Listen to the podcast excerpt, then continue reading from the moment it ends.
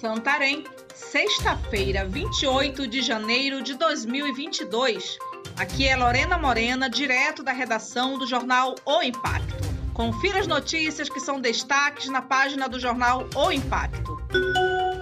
Cobrança de parcelas atrasadas do Minha Casa Minha Vida são suspensas pela Justiça.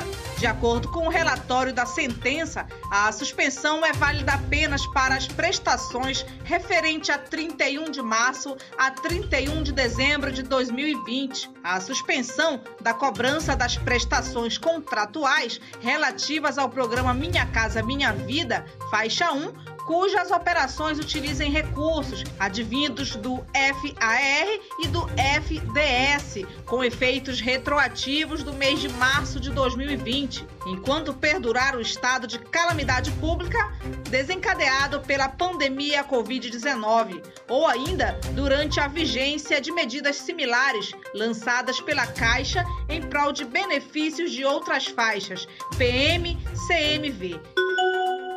Covid-19, missas na Vila de Alter do Chão são suspensas temporariamente.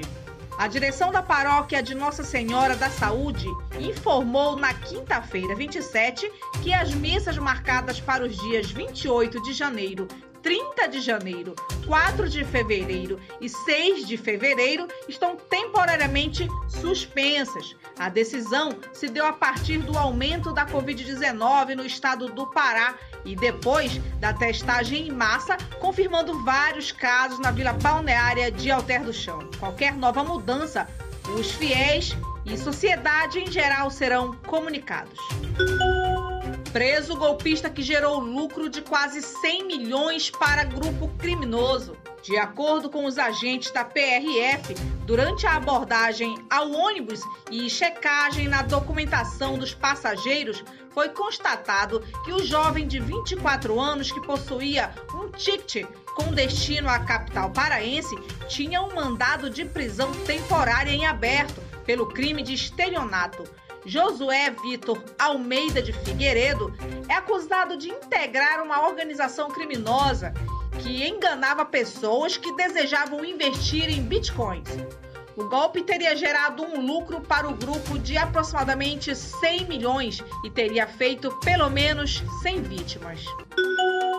Aposentado e pensionistas podem ficar sem o benefício no Pará mais de 12 mil segurados ainda não procuraram o Instituto de Gestão Previdenciária do Estado do Pará para a realização do censo previdenciário. Comparecer ao recenseamento é obrigatório a todos os aposentados e pensionistas do regime próprio do Pará que tiveram o benefício concedido após novembro de 2020. O prazo termina no dia 8 de março inativos e pensionistas que não comparecerem ao censo até o dia 8 de março terão benefício suspenso. A partir dessa data, esses segurados terão mais de 90 dias para regularizarem a situação perante a IGPREV. Ao fim deste prazo, aqueles que permanecerem ausentes terão benefício cancelado.